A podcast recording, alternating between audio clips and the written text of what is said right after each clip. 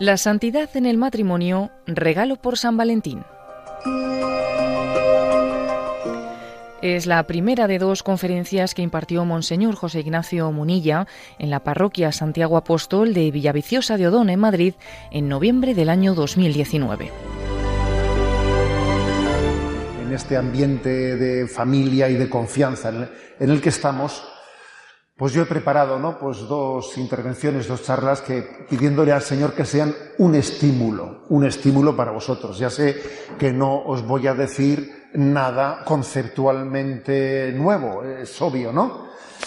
Pero sí que quisiera, pues que sirviesen de estímulo, porque en el fondo la vida cristiana es llegar a tener un conocimiento interno ¿eh? de tantas cosas que hemos recibido desde pequeños, pero que no nos han penetrado suficientemente, ¿no? Entonces, la predicación de la vida de la Iglesia, claro que enseña cosas nuevas, pero sobre todo lo que hace, ¿eh? a, lo que nos lleva, pues es a que ese don que tenemos de la revelación, pues penetre y nos transforme interiormente. Entonces, vamos a ver, la primera reflexión, se me ha ocurrido ponerle así un nombre de esos un poco jocoso, ¿eh? un poco jocoso, que quiere ser una jocosidad un poco provocativa, que es santidad en el matrimonio, regalo por San Valentín. Bueno, a ver, ¿por qué se me ha ocurrido decir lo del regalo por San Valentín? Porque, eh, bueno, pues cuando llegan días como esos, ¿no?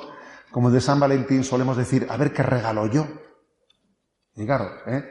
regalar algo que sea, que sea manifestación de mi amor y que encima sea útil ¿eh? y que no coja polvo ahí, que no esté estorbando, es todo, ¿eh? todo un reto, ¿no? Hacer un regalo que sea verdaderamente ¿eh? significativo de lo que quiero decir y que sea provechoso y sea práctico, pues eso, vamos, ¿eh? uno necesita casi una consultoría para acertar con ese regalo. Pues yo os voy a decir cuál es el regalo clave. El regalo por San Valentín, sin duda alguna, el regalo principal que tenemos que cuidar, ¿no? Para la vida del matrimonio es el gran regalo de la conversión personal. Con un matiz, vamos a ver, está claro que el matrimonio es el escenario que Dios ha pensado para vosotros, para la santificación. Sin ese escenario sería muy difícil ¿Eh? Sería imposible que quien tiene la vocación matrimonial, si no vive en intensidad la vida matrimonial, la vida familiar, no será santo.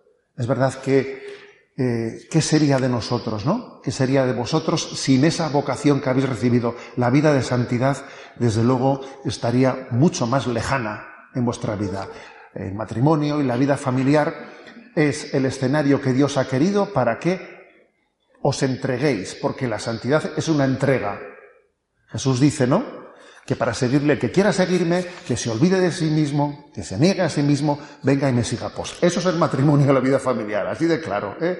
Es una llamada a la donación, a la donación de la vida. Entonces, por eso, el instrumento clave, ¿no? Para vosotros, para la, llamada a la santidad, sin duda alguna, el instrumento clave es tomarse en serio la vida matrimonial, la vida familiar. Seríais mucho más egoístas de lo que sois ahora sin vuestra familia, sin vuestra vida matrimonial, sin vuestros hijos. Seríais mucho más narcisistas, seríais mucho más comodones, seríais, vamos, sería tremendo eso, ¿eh? No sé si alguna vez lo habéis puesto a pensaros eso. Sin duda, estaríais mucho más lejos de la santidad sin esa vocación que vivís. Ahora, dicho esto, añadamos una segunda cosa. Pero yo también, al mismo tiempo que el matrimonio y la familia es una fuente para mi santidad, yo también ¿eh? me tengo que tomar muy en serio esa llamada a la santidad para enriquecer al matrimonio y a la familia. Las dos cosas son verdad. Escuché en una ocasión una expresión que me dejó un poco impactado, ¿eh? pero que después te das cuenta que tiene su, qué, tiene su gran verdad, y la expresión era, para que una familia no se rompa, hace falta por lo menos un tonto en ella, ¿no? Decía. Pero para que sea feliz tienen que serlo todos, ¿eh? Todos tienen que, Bueno, la expresión ¿eh? es un poco sorprendente, pero Claro, ¿qué se entiende por un tonto, no? Para que una familia no se rompa tiene que haber por lo menos un tonto, pero para que la familia sea feliz lo tienen que ser todos, ¿no? Tienen que competir en a ver quién es más tonto, ¿no? Obviamente, si cambiamos la palabra tonto por santo, yo creo que eso es verdad. Pasa que el mundo le llama tonto, ¿eh? le llama tonto a quien en el fondo tiene un planteamiento de olvido de sí mismo y de entrega, ese es tonto. A ver si te modernizas un poco, a ver si espabilas, que ya las cosas no son así, ¿no? Cambiemos la palabra tonto por santo. ¿eh?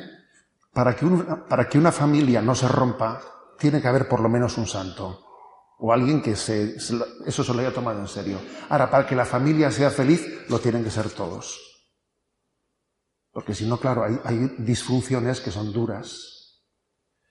Y, esta, y este yo creo que es el, el, gran, el gran reto, ¿no? ¿Por qué? Porque si tú regalas a tu familia, si te comprometes, ¿no? A decir, mi gran aportación a la familia este año, pues va a ser el tomarme en serio ¿no? el compromiso de conversión camino hacia la santidad. Obviamente eso que supone, supone una voluntad unificada, una voluntad unificada, una unidad de vida, un estar plenamente a lo que estoy. Y eso, claro, eso se nota en la vida de la familia del matrimonio, no veas tú. Porque nuestro gran problema en la vida espiritual suele ser el no tener la voluntad unificada.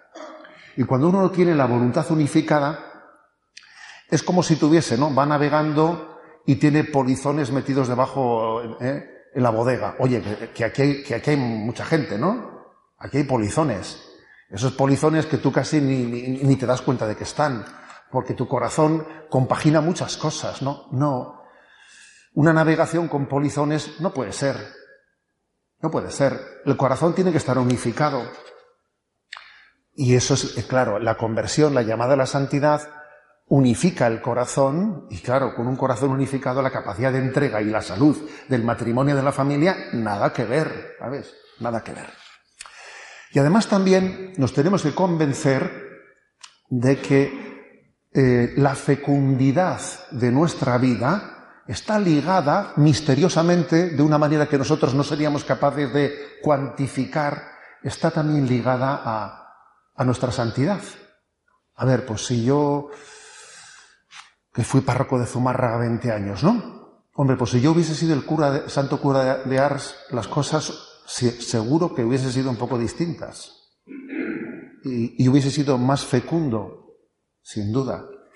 Y si yo ahora que soy obispo de San Sebastián, si en vez de ser José Ignacio Munilla, pues fuese San Francisco de Sales, las cosas serían un poco distintas, estoy seguro. O sea, hay un misterio en el que también eh, esa encomienda que Dios nos ha hecho eh, para que seamos fecundos está ligada a nuestra santidad. Eso que tú quieres transmitir a tus hijos, eso que un, eso que un obispo, un sacerdote quiere transmitir a quienes les han sido encomendados. Esto no, esto no podemos cuantificarlo, porque es verdad que se nos escapa, eh, no podemos hacer aquí una tabla de matemáticas a este respecto, pero sí es lógico pensarlo, ¿no? que cuando Jesús dice en ese discurso después de la última cena, Padre, yo por ellos me consagro, uno puede decir, yo por ellos me santifico, me santifico uniendo, uniendo mi batalla por la santidad, por la santidad de mis hijos. Y esa batalla que tú y yo, y yo, ¿eh? tenemos por la santidad, está muy ligada a la santidad de tus hijos, a la de los sacerdotes del presbiterio, de un obispo, a lo de los fieles, o sea, Está ligada, claro. Luego, las, luego la llamada a la santidad, además de, garantizar la felicidad matrimonial, porque unifica, unifica el corazón, en el fondo es, de suponer que Dios pueda servirse de ella para hacernos fecundos. Fecundos, ¿no? Bueno, dicho esto, eh, como introducción, pues claro, esto es, es, un tema muy serio, o sea, en el fondo estimularnos, tener un estímulo fuerte, ¿no? para decir, en esta vida solo hay un tema definitivo. Y el, el, tema definitivo en esta vida es caminar hacia la santidad o no. ¿eh? Solo hay un fracaso en esta vida, que es no ser santo. El resto de las cosas que puedan pasar en esta vida no cabe considerarlas fracaso o no fracaso. Solo hay un fracaso en esta vida, no ser santo. Cualquier otra cosa que ocurra, ¿sabes? es secundaria. cualquier otra cosa. ¿eh? Bien, dicho esto, ¿eh? Con este prolegómeno, pues nuestro, nuestro gran regalo, ¿no, Señor? El deseo de santidad que, quiero yo ofrecerlo pues, para, para el, el, gran regalo, ¿no? A mi familia. Me voy a servir del capítulo cuarto de la exhortación Gaudete et Exultate, esa exhortación del Papa Francisco sobre la santidad, que seguro que la habéis conocido y que la habréis leído, pero bueno, ¿eh? yo me sirvo de ese capítulo cuarto donde habla de cinco claves. Me, la sigo y me tomo mis libertades también un poco ¿no? a la hora de, de explicarlas. Cinco claves para esa llamada a la santidad, que es un don de Dios y es una tarea, las dos cosas, don y tarea. La santidad es una gracia y es un gran reto. No hay que contraponer una cosa a la otra. No sé si habéis escuchado eso de que cuando Dios da su gracia, el hombre suda, ¿eh? porque, a ver, no, si es que las dos cosas van de la mano. ¿eh? Nosotros no sé por qué solemos ligar lo de la gracia de Dios, ah, si es gracia de Dios, aquí me tumbo yo la tumbona, no, pues no, eso no es así. No, no. Cuando Dios da su gracia, el hombre suda, claro, porque es una gracia el poder desarrollar todos los talentos y allí, claro, tenemos nosotros unos esquemas que son muy simplistas, claro. Bueno, es don y es tarea.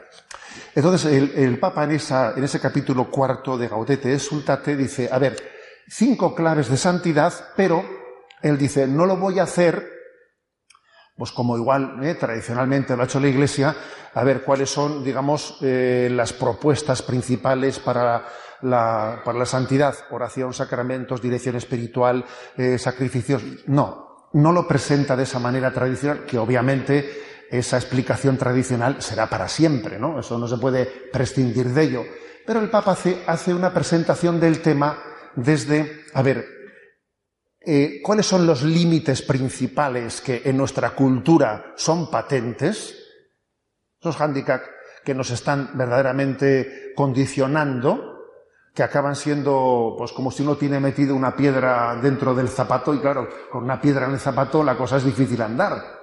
Existen determinadas piedras metidas en nuestro zapato por la cultura dominante que como no seamos conscientes de eso y no, y no planteemos el camino de la santidad teniendo en cuenta ¿no? esos, esos límites, eh, heridas, heridas de nuestra cultura, mm, conviene, conviene ser muy consciente de la dificultad de la cultura dominante para que, para que cuando uno plantea la llamada a la santidad sepa por dónde ir, ¿no?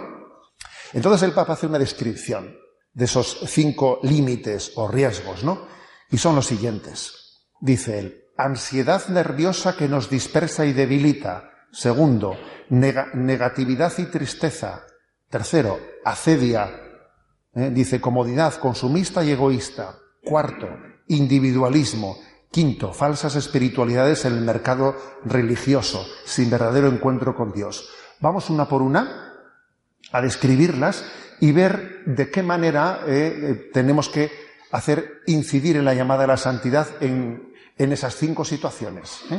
La primera, dice el Santo Padre, no, nuestra cultura se caracteriza por una ansiedad nerviosa que nos dispersa y debilita. Y entonces, ante, esta, ante esto que es, que es patente, que es patente, que nuestra cultura pues, es una, una dispersión de una ansiedad, etcétera, es no parar. ¿eh? Basta ver, por ejemplo, uno ve pues, un, un spot publicitario ve, y todo ese, estás continuamente, pues en, en 30 segundos han cambiado de escena de cámara, eh, pues son 25 tomas, casi hay tomas por, segundo y medio o dos segundos, que te vuelves hasta tarumba, ¿no? Viendo eso es un buen reflejo de lo que es, de lo que es la vida, ¿no? Y es picotear en todo y estoy fuera de todo. Bueno, ¿qué dice eh, una clave de la santidad frente a esta realidad? Ojo, realidad que nos, nos retrata a todos. O sea, a ver quién está fuera de esa realidad, ¿no? De esa ansiedad nerviosa, que nos eh, dispersa y debilita. Dice el Santo Padre, la santidad tiene mucho que ver con el aguante, la paciencia, la mansedumbre, esa capacidad eh, de, resistencia interior. Tiene mucho que ver. Los oyentes de Radio María me habéis escuchado muchas veces porque uno se repite, ¿no? Como el ajo, ¿eh? habéis escuchado decir que la verdadera fortaleza no se manifiesta tanto en tu capacidad de agresividad, sino en tu capacidad de encaje sin venirte abajo. En la capacidad de decir, a ver, ¿eh? pues encajamos lo que haya que encajar, ¿eh? porque tenemos capacidad de, aguante sin venirnos abajo. Bueno, pues este es un tema clave en la vida de la santidad. estar centrado en Dios como roca, tener la experiencia de la inmutabilidad de Dios. Dios no se muda. Jesucristo es el mismo ayer, hoy y siempre. No os dejéis engañar por doctrinas extrañas. Tener una firmeza interior que soporta contrariedades, vaivenes, dicen de mí, no dicen de mí, agresiones, lo que sea. A ver, que estamos firmemente afianzados en Dios, que todos esos avatares de la vida dependen, o sea, el efecto que puedan producir en mí es muy distinto si yo piso un suelo firme o si se me mueve el suelo. Claro, si se me mueve el suelo, las cosas son muy distintas. Pero si el suelo es firme, pueden pasar muchas cosas que no me van a afectar interiormente, ¿no? Entonces esto es, muy clave. Fijaros cuántos salmos hay que insiste, que subraya, ¿no? Dios es mi roca, alcázar de refugio, un baluarte donde esos son. Ese tipo de salmos, ese tipo de expresiones son importantísimas para la vida espiritual. De lo contrario, estamos perdidos, siempre angustiados, ¿eh? siempre corriendo como un pollo sin cabeza. Claro, eso es un, ¿eh? eso es un problema, porque no tenemos un suelo firme. Quizás, ¿no? Una consecuencia, una consecuencia mm, de, esto es que, mira, en esta vida lo que tenemos que hacer es menos lamentarse, menos lamentarse, menos agobiarse y rezar más. A ver, sencillamente, hasta, porque perdemos tiempo en lamentarnos y en agobiarnos, ¿no? Y además de eso, de, ahí no, obtienes ningún alivio. Casi tú mismo te agobias al expresar tu agobio. Entonces, sin embargo, en donde nos tenemos que afianzar es en la revelación de Dios, en la revelación de Dios que está expresando la inmutabilidad de Dios, su poder infinito. Dios es roca, roca firme. Curioso, ¿eh? porque a veces hemos cometido errores grandes de libro, como que estos atributos divinos eh, no son eh, para la cultura de hoy, que es una cultura pues muy eh, pues una cultura en la que el sentido de la trascendencia y de la autoridad pues entra un poco en crisis. Entonces estamos un poco en el igualitarismo. yo, a mí me ha ocurrido ir a alguna parroquia y ver el misal, el misal, y entonces donde en la oración colecta decía Dios Todopoderoso, ves que ¿eh? un lápiz ha borrado Todopoderoso y dice Dios cercano. ¿Por qué has borrado eso? Y, donde de repente, pues en la, ¿eh? en la oración colecta, dice, ¿no? Dios infinito. Dice, Dios amoroso, pero ¿por qué le tenemos miedo a los atributos del poder de Dios? Que, a ver, cometemos un error. Alguno quiere mejorar el original, ¿sabes? ¿Eh? Y entonces le tiene miedo a las expresiones de la Sagrada Escritura que subrayan el poder de Dios. No hagamos eso. Eso es un error tremendo. Primero, porque después, cuando en la misma Sagrada Escritura se subrayan los atributos de la cercanía, Dios cercano, Dios hermano, entonces no tiene chiste, porque si, no es el Todopoderoso el que se te ha acercado, la cercanía de Dios pues no, no, no, te conmueve. Te conmueve que el Todopoderoso se haya hecho un niño en Belén, pero si no has, no has afirmado que es el Todopoderoso, la cercanía de ese niño no tiene tanto chiste, claro. Es, un error, ¿eh? Es un error que nuestra espiritualidad, pretendiendo, ¿no? Hacer una imagen de Dios, eh, bueno, pues que conjugue con lo que eh, nuestra cultura, en principio, ¿no? Parece que le resulta cercano, como, como hoy en día jugamos al igualitarismo, ¿sabes? ¿No? Pues entonces nos avergonzamos, eso es un error de, tremendo. ¿eh? Creo que nuestra santidad, se apoya en el poder infinito de Dios. Y, entonces, ¿no? Pues decimos, ¿no? Nada os preocupe, todo está pesado en la balanza de Dios. Es eh, tan importante, ¿no? Apoyarnos en el poder infinito de Dios para tener aguante, paciencia, mansedumbre. Por lo tanto, menos agobiarse, ¿eh? menos, eh, menos lamentarse y, apoyarnos en esa en el poder infinito de Dios, para que, que tengamos fortaleza, ¿no? Bebida de Él, recibida de Él. Segundo lugar, también tomar a Jesucristo, o sea, tener siempre en Jesucristo nuestro modelo de paciencia, de aguante, de fortaleza. Cristo padeció por nosotros, dándonos un ejemplo para que sigamos sus, huellas. Eso está en Primera Pedro, capítulo segundo, versículo 21, ¿no? Primera Pedro 2, 21. Cristo padeció por nosotros, dejándonos un ejemplo para seguir sus huellas. Luego, la fortaleza de Jesucristo, su mansedumbre.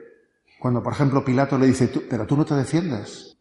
Tú no ves que yo tengo poder para quitarte la vida. O sea, la mansedumbre, el silencio de Jesús conmovía, ¿no? A los que, a los que le rodeaban. Por lo tanto, creo que eh, la imitación de Jesucristo es clave. Incluso no nos asustamos por las humillaciones de la vida. La vida trae humillaciones. Asúmelas, tranquilo. ¿eh? ¿Por qué? Porque mira, sin, sin humillaciones no llegaremos a ser humildes. ¿Sabes? En esta vida las humillaciones son pues mira, lo que tiene que Dios en su providencia permite humillaciones para que seamos humildes. Pues tranquilo, ¿eh? Que quedas mal. Estaba escrito eso, ¿eh? Estaba escrito en, la providencia de Dios. Que he hecho el ridículo, bendito ridículo. Venga, tira para adelante. ¿eh? Claro, pues ¿por qué? Pues porque yo quiero la santidad, quiero la voluntad de Dios. Entonces quedar mal suele ser muy sano, ¿sabéis? Suele ser muy sano. Hacer el ridículo viene fenomenal muchas veces. Yo recuerdo que siendo seminarista en Toledo, resulta que el, cardenal don Marcelo pues, mm, mm, eh, cumplía, creo que eran las bodas de plata episcopales, que episcopales serían. Y los prepararon allí una gran celebración por todo lo alto y al final había pues una escenificación, de, además era el coro del seminario, era un coro de voces blancas, bueno, allí todos nos, nos estrenamos en la iglesia de los jesuitas de Toledo y el concierto, que estaban las autoridades, estaba todo el mundo, bueno, en fin, ¿eh? televisión, el concierto terminaba con el canto de la aleluya de Händel. Entonces, la aleluya de Händel, sabéis que tiene un momento en el que se dice aleluya, aleluya, aleluya, y un gran silencio, y la aleluya final, ¿no? Entonces, allí comenzamos con el aleluya, aleluya, vino el silencio y yo metí uno de más, pero vamos, con toda mi alma, ¿no? Entonces, y encima era el canto final, quiere decir que, que no había tiempo para olvidarse un poco de lo que había pasado, ¿no? Y claro, pues terminamos, yo dije, madre mía, fuimos a todos ahí, ¿eh? salimos en fila, fuimos a la sacristía y entonces nos pusimos todos en fila. Era Celada, se apellidaba el, el, director del coro, ¿no? Nos pusimos en fila y dijo, ¿quién ha sido? Dijo, y dije, dije, pues he sido yo. Y él, no, no olvidaré nunca, ¿no? La frase que dijo, dijo, lo hemos ensayado todo para gloria de Dios y eso también ha sido para gloria de Dios, dijo él. Entonces a mí me dejó, vamos, me dejó impresionado su salida, ¿no? Porque yo diría, le he destrozado su, su concierto, se lo he destrozado, ¿no?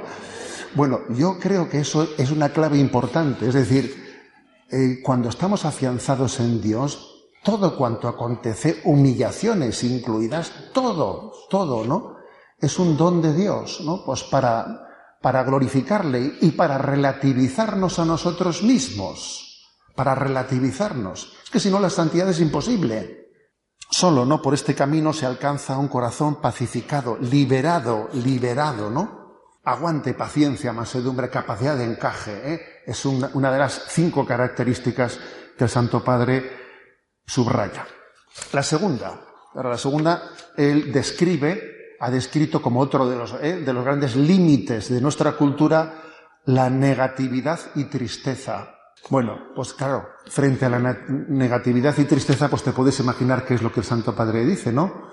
Ayer contra, ¿eh? el, el, famoso, la famosa expresión ignaciana, frente a la negatividad y tristeza, hay que tener la alegría y el sentido del humor. Hay que ser capaz de no dejarse arrastrar por los pensamientos de negatividad y tristeza. Yo subrayo muchas veces, ¿no? En los programas de Radio María que la mortificación que más agrada a Dios es la mortificación de nuestros estados de ánimo. Y con mucha frecuencia cuando dices eso en algunos ejercicios, alguno dice, ¿eso cómo se hace? Pues ¿eh? La pregunta esa, ¿eh? la mortificación que más le agrada a Dios es la de los estados de ánimo. Toma, ¿y eso? ¿Pero eso cómo se hace? Ah, deme la fórmula. ¿eh? Deme la fórmula. Claro, pues porque no nos hemos puesto a pensar que existe una batalla dentro de nosotros mismos. ¿eh? Existe una batalla dentro de nosotros mismos. Nosotros no vamos a alcanzar la libertad ni la santidad si no nos tomamos en serio la batalla interior que, acontece contra, contra, uno mismo. Eso que San Ignacio de Loyola decía, el ayere contra, o sea, llévatela, llévatela contra ti mismo. Llevarla contra los demás ya sabemos, oye, ¿eh? es curioso, eso, eso no sale muy fácil. Ser un Contreras, ¿no? Y llevarla contra los demás. Aquí hay que aprender a llevársela contra uno mismo. Y no dejarse arrastrar por sentimientos que son irracionales, porque, a ver, cuando alguien se sabe afianzado en Dios, se acaba, de, se acaba de rezar en el Salmo, Dios es mi roca, mi baluarte de refugio, tal, tal, a ver, después de rezar ese Salmo, estoy triste y a ver cómo, oye, la música y la letra no conjugan, tú. Aquí hay un problema, la música y la letra no conjugan. Si tú acabas de decir, Dios es mi roca, mi baluarte, refugio seguro, y ahora de repente estoy triste, hecho polvo, a ver, ¿en qué, quedamos? ¿Qué quedamos? ¿Qué pasa? ¿Que la letra era falsa o que la música no, no, está sintonizada? Claro, no está sintonizada, ¿no? Luego hay una clave, ¿no? De autentificación en la, en nosotros, ¿no? Camino de la santidad. Y es tomarse en serio, pues bueno, pues esa esa mortificación interior, porque hay razones para la alegría, y las razones para la alegría es que Cristo vive en mí y es Señor, repito, es Señor. Él tiene el señorío sobre mi vida, ¿no? Y tiene una providencia en la que me conduce. Bueno, pues ahí tiene que haber, eso se traduce en, una, en, un tono interior de alegría, de esperanza.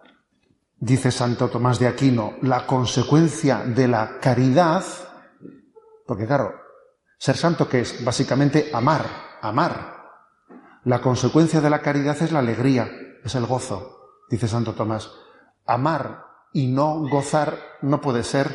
Si uno ama, si uno tiene caridad, goza, goza, ¿no? Y eso supone, ¿no? Pues una gran batalla interior. Eh, supone, bueno, pues aprender a recibir el consuelo de Dios.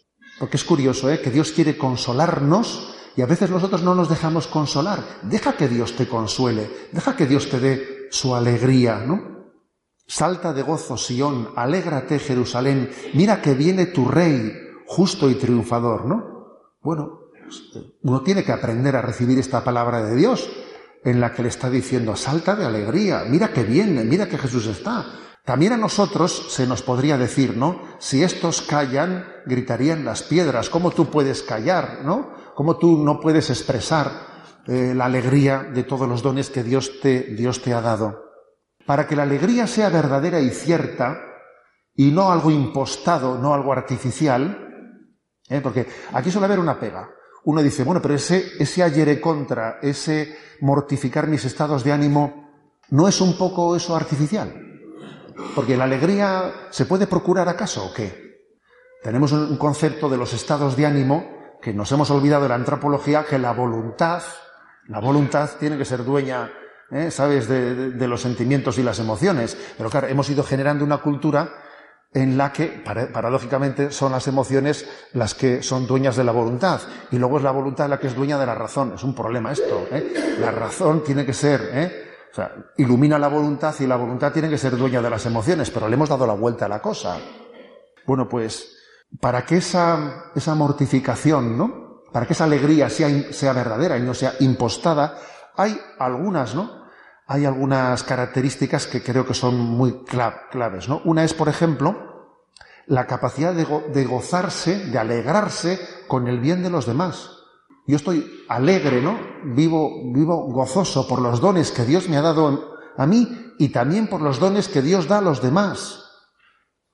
Dice Romanos 12:15, alegraos con los que están alegres. Alegrarse con los que están alegres, gozar el bien de los demás, los dones que Dios ha dado a los demás, es un signo que vamos por buen camino hacia la santidad, que no os quepa duda. Eh, uno dice, esto va por buen camino, esto pinta bien, pinta bien, ¿no? Cuando nos gozamos de los dones de los demás.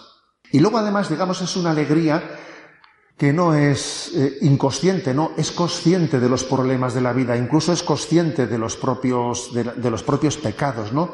Y de, las grandes contradicciones que nos hacen sufrir, A muchos de nosotros, ¿no? Pero sin embargo, uno puede al mismo tiempo sentir dolor y alegría, las dos cosas a la vez. No sé si habéis tenido alguna esta experiencia, la experiencia de que algo me duele Ay, qué desastre, qué mal, qué, mal hemos, hemos hecho esto. ¿Cómo he metido la pata? He metido la pata hasta el fondo.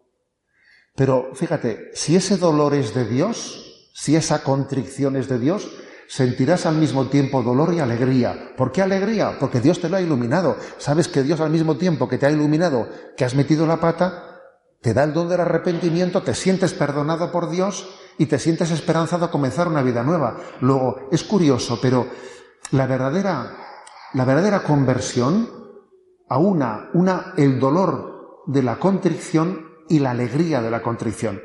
En aquella famosa película, ¿no? De, eh, de la misión, hay una escena en la que Robert De Niro, ¿no? Cuando, cuando después que sube las cataratas, arrastrando, arrastrando eh, pues eh, las armas y los escudos y las espadas con las que ha matado a su hermano, tiene un dolor tremendo, ¿no? Por, por, por, por haber hecho aquella barbaridad, se, se, le ha ido la ira y ha matado a su hermano, no se lo perdona a sí mismo, tiene una rabia tremenda y no termina, ¿no? Su contrición no es verdadera, porque en el fondo tiene, no se, no se perdona a sí mismo, aunque Dios le quiere perdonar, pero es que él no se perdona a sí mismo, ¿no? Y me parece una escena maravillosa en la película, cuando ella se encuentra, ¿no? Allí con aquellos indios, y en aquel momento llora y se ríe al mismo tiempo, ¿no? O sea, esa es la verdadera, el verdadero dolor cristiano es el que al mismo tiempo que te duele, es como el hijo pródigo, ¿no? El hijo pródigo al encontrarse con el padre siente un inmenso dolor porque me doy cuenta que le he hecho sufrir al corazón de mi padre y al mismo tiempo siento una alegría tremenda porque Dios me, me permite ver esto desde otra perspectiva desde la perspectiva de ser perdonado y que todo vuelva a comenzar de nuevo. Esa es la alegría cristiana. O sea, no es una alegría de que no ve la realidad, no, no, claro que la veo y la veo con más conciencia que tú. Pero es una alegría porque sé que Dios me permite volver a fundarlo todo, volver, y por eso no es, una, no es un estado emocional de, tontainas, de, de una risa fácil, no. Es una alegría que se funda en la esperanza cristiana. Tercer lugar, el, digamos, la tercer, eh, el tercer límite de la cultura, ¿no? Dice el Santo Padre, ese tercer límite es el de la cedia. Pero es un término, el de la cedia, que, que bueno, yo veo, veo con, veo con, vamos, con alegría que se ha ido un poco extendiendo, porque eh, este término lo utilizaban mucho los padres del desierto y luego dejó de utilizarse y se, sustituyó por la palabra pereza. Pero es que la palabra acedia dice más que la pereza, porque la pereza en el fondo ¿qué es? A ver, la pereza es voluntad floja. ¿eh? Ya está. Flojera de voluntad, eso es pereza, ¿no? Pero la acedia es algo más. O sea, la acedia es no solo voluntad de, no solo flojera de voluntad, la acedia es haber perdido la ilusión, haber perdido la esperanza, ¿sabes? O sea, es decir, haberte puesto, ¿no? Haberte acomodado, acomodado a la, a la mediocridad, haber, pactado con la mediocridad, con la tibieza, eso es la cedia, que claro, que claro, siendo eso así, es tremendo, claro, la cedia es incompatible completamente, ¿no? Con el ser, con la llamada a la santidad. Entonces dice el Santo Padre, a ver, frente a la cedia, fervor y audacia y atrevimiento. Hay una cosa, ¿eh? a un músico se le puede permitir cometer algún fallo, ¿eh? Incluso cantando la luya de Händel, ¿no? ¿Eh? Pero lo que no puede ser es que toque sin pasión. Eso sí que no se le puede perdonar. Algún fallo podrá cometer, pero tocar sin pasión, madre mía, o sea, tú no eres músico, tú has perdido, ¿eh? Has perdido tu vocación musical. Bueno, algo así, ¿me explico? Algo así.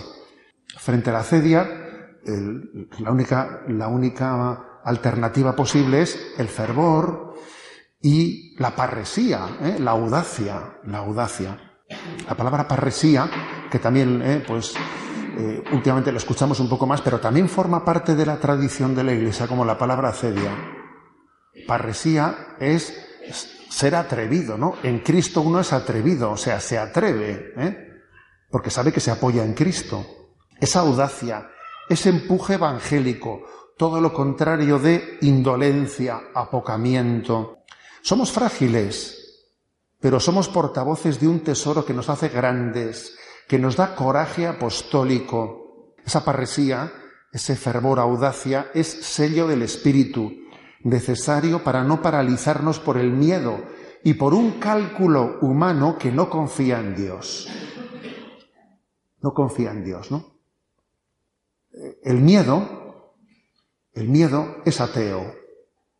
En el fondo, el miedo es ateo. Porque, claro, no cuenta con la presencia de Dios en nuestra vida, ¿no? Ojo, ¿eh? que la audacia cristiana no es la que nace de un carácter de, un echado para adelante, porque hay gente que es echada para adelante, ¿no? Eso lo veis los padres muy fácil y dice, jo, este niño es un echado para adelante que no veas tú, ¿eh? Sin embargo, salió otro niño, ¿eh? un niño que, jo, este es un, o sea, tiene una tendencia natural a ser miedoso y el otro es un kamikaze, ¿eh? Un kamikaze. El otro día, así para redes, me mandaron un vídeo muy interesante que ya lo utilizaré por ahí, ¿no? Y se ve a un niño, ¿eh? A un niño que está en esos, en esos lugares de juegos, en un, en un, que tiene pues, un montón de, pelotas de esas eh, para que los niños se, tiren en ellas. Y desde lo alto, desde lo alto de una chirristra, pues le dice el padre, venga, cuando te diga tres, a lanzarse, ¿no? Y entonces dice, venga, una, dos y tres. Y el niño se tira, pero es que se tira de cabeza, ¿no? No, no, de cabeza. Y la madre dice, de cabeza no, de cabeza no. claro, es verdad que existen caracteres, caracteres que no hay que confundir el carácter con, el don de la virtud. No, eso es otra cosa, eso es otra cosa, ¿eh? que tiene poco que ver. Es, estamos hablando de que la virtud de la prudencia, el don de consejo, los dones del Espíritu Santo tienen que, bien sea que uno tenga eh, pues un carácter eh, pues, inseguro, inseguro, o bien sea que uno tenga un carácter de que sea un echado para adelante, todo eso tiene que ser purificado, ¿sabes? No porque tú seas un echado para adelante, ¿eh? eso te hace más cercano a la santidad. No, no. Y no porque tú tengas un carácter de, inseguridad, eso te hace que tú estés más lejos de la santidad. No, mira, los dones del Espíritu Santo actúan cada uno partiendo de, de la materia prima que sea. La materia prima importa poco, lo importante es lo que después acontece en ese proceso de purificación. No nos lamentemos de la materia prima de la que partamos, no, no nos lamentemos de eso. ¿eh? Existe, ¿no? Sin embargo, creo que es, eh, que es muy importante el don de, como dice el Santo Padre, de pedir a Dios el don de un fervor, de un fervor que nos lleve a no pactar con la tibieza, a no pactar con, con la mediocridad, que esa es la cedia, y que nos paraliza, que nos quita esperanza ¿no? de, crecer. Cuarto, ¿eh? cuarta característica, cuarto riesgo límite de nuestra cultura, dice el, el, individualismo, que obviamente el individualismo configura fuertemente nuestra, nuestra cultura, siempre no ha existido una tendencia individualista, pero creo que en nuestro tiempo, especialmente no nuestros mayores, nuestros mayores cuando nos cuentan cosas, yo a mi madre le, he escuchado muchas cosas, ¿no? Le he escuchado decir, oye, yo he conocido los caseríos sin cerradura. No tenían cerradura. O sea, no tenías cerradura. Tú te imaginas ahora que nuestras casas no, tengan cerradura. Es una cosa que nos suena que parece un chiste, ¿no? E, ella dice, decía, yo he conocido eso, que no existiesen cerraduras, ¿no? Entonces, claro, eh, nos hemos ido encerrando, nos hemos ido, aquí no entra nadie, eh, no entra nadie en, nuestro límite, si quedo con alguien quedo en la cafetería, o sea que nos vamos blindando, blindando un poco más, ¿no? A ver quién hace, por ejemplo, la celebración de la primera comunión en su casa, ¿sabes? Eh, nos hemos ido blindando, Es curioso, ¿no? Y eso nos ha, y ahora encima, la llegada de las nuevas tecnologías, yo creo que todavía nos ha nos ha aislado más, sin duda alguna, ¿eh? nos ha aislado mucho más. Las nuevas tecnologías han hecho, han acercado a los que vivían lejos y han alejado a los que viven cerca. O sea, eso también ha ocurrido. ¿eh? Bueno, pues claro, mm, frente al individualismo, la santidad pasa por el cultivo de nuestro espíritu comunitario. La santificación es un camino comunitario. Jesús envió a los suyos de dos en dos, de dos en dos, les envió de dos en dos. Nosotros a veces tenemos una falsa percepción de que para, para ser santo, a ver, dejadme, ¿eh? necesito como que, que, que, nadie me distraiga, ¿eh? que nadie me distraiga, que no me distraigan los del trabajo, que no me distraigan los chavales, que no me distraiga la mujer, ¿eh? que dejadme solo para ver si me santifico, que no. Esa es una falsa percepción, ¿eh? es una falsa percepción en que uno siempre está como soñando si yo fuese a un lugar solitario y si allí estuviese yo en, una celda, ah, madre mía, ¿eh? esa ilusión de proyecto, ¿eh? proyecto solitario de santidad es un, timo, es un timo. Lo cierto es que en esa vocación comunitaria, como decíamos al principio de esta reflexión, hay un instrumento muy importante para la santidad y es un detalle muy bello y significativo como a veces se han producido canonizaciones de comunidades religiosas y de matrimonios. ¿Eh? La Iglesia también ha dicho, bueno, vamos a, beatificar, canonizar a los padres de Santa Teresita de Lisieux o a los otros. O sea, es, es hermoso eso. ¿Por qué? Porque, claro, los proyectos de santidad en gran medida se, se realizan conjuntamente, ¿no?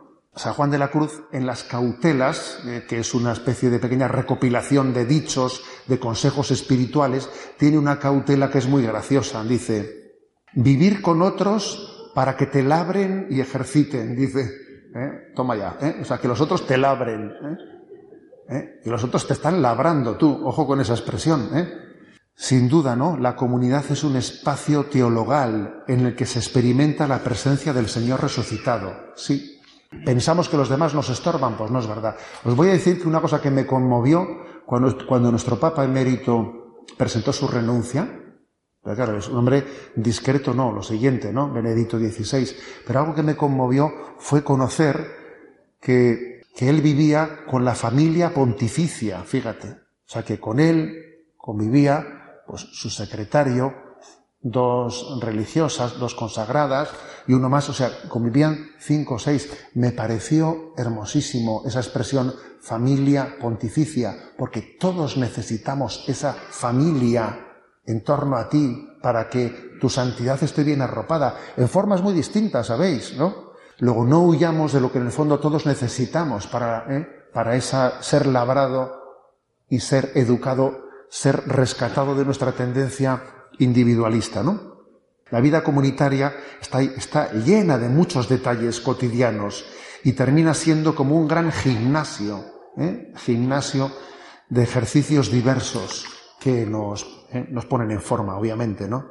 Se nos, se nos eh, requiere fijarnos en pequeños detalles, los, los detalles en los que se ha fijado el otro son en los que tú no te has fijado. Supone un ver las cosas desde otra perspectiva, olvidarte de ti mismo, darte cuenta que las cosas tienen matices que tú no has percibido. Todo eso es muy purificador, muy purificador, totalmente necesario para la santidad, ¿no? Porque si hay algo que no conjuga con la santidad es el yo, yo, yo, yo, yo, yo. Por ahí no vamos a ningún lado. Bueno, por lo tanto, creer, ¿no? Creer en, en la capacidad sanadora ¿eh? de la vida, de la vida comunitaria.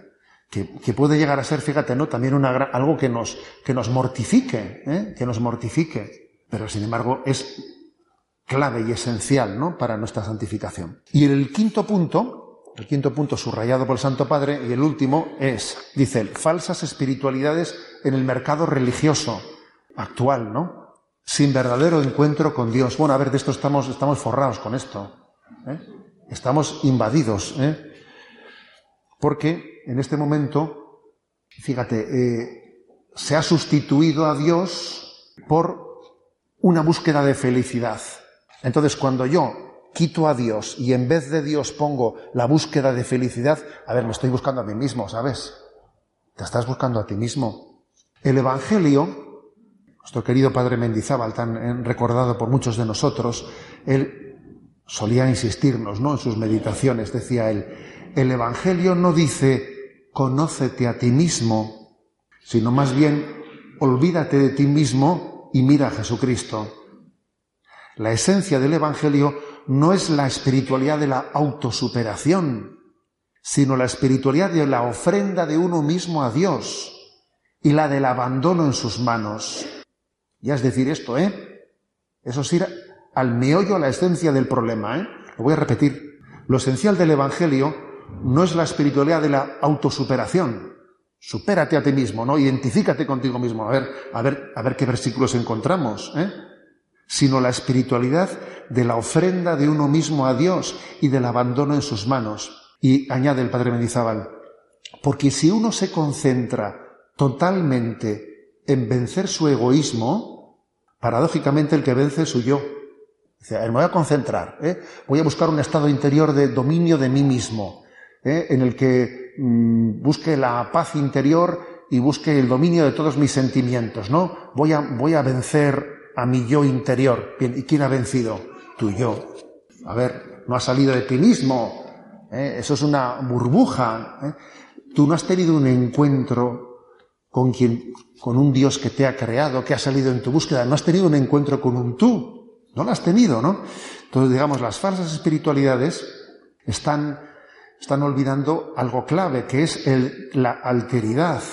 La alteridad de un Dios que nos ha creado y que nos ofrece su amistad, ¿no? Eh, entonces, este es un tema clave, ¿no? Hemos sustituido la espiritualidad, bueno, pues con eh, pues con una especie de recursos psicologistas de falsa trascendencia que confunden lo sobrenatural con no sé qué técnica de relajación. ¿Sabes? A ver, eso es, eso es confundir la gracia sobrenatural con el kundalini y tal. A ver, no me tomemos el pelo. ¿eh? Por lo tanto, ¿no?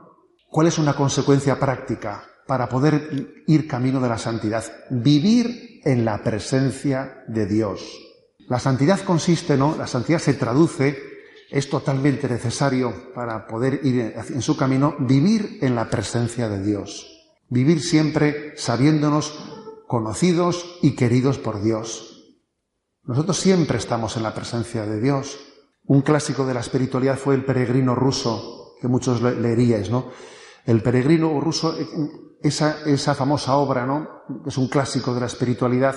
¿Qué es lo que el peregrino ruso tenía como, en esa obra como objetivo, vivir en una oración continua, hacer de mi vida una oración continuada, hasta el punto de que él dice, ¿no? Cuando me encontraba con la gente, me parecía que eran todos tan amables como si fueran mi propia familia, o sea, era una, una oración continua que hacía que cuando se encontraba con los demás era como si se encontrase con Dios, ¿no? Para poder vivir en una, en presencia de Dios y hacer de toda nuestra vida, ¿no? pues una oración continuada, pues también es muy importante hacer memoria de las acciones de Dios.